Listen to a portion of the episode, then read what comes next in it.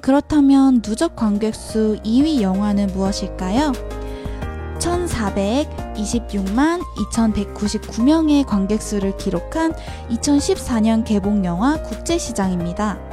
가장 평범한 아버지의 가장 위대한 이야기라는 영화 국제시장은 1950년대 한국전쟁 이후부터 현재에 이르기까지 격변의 시대를 관통하며 살아온 우리 시대의 아버지에 대한 이야기입니다.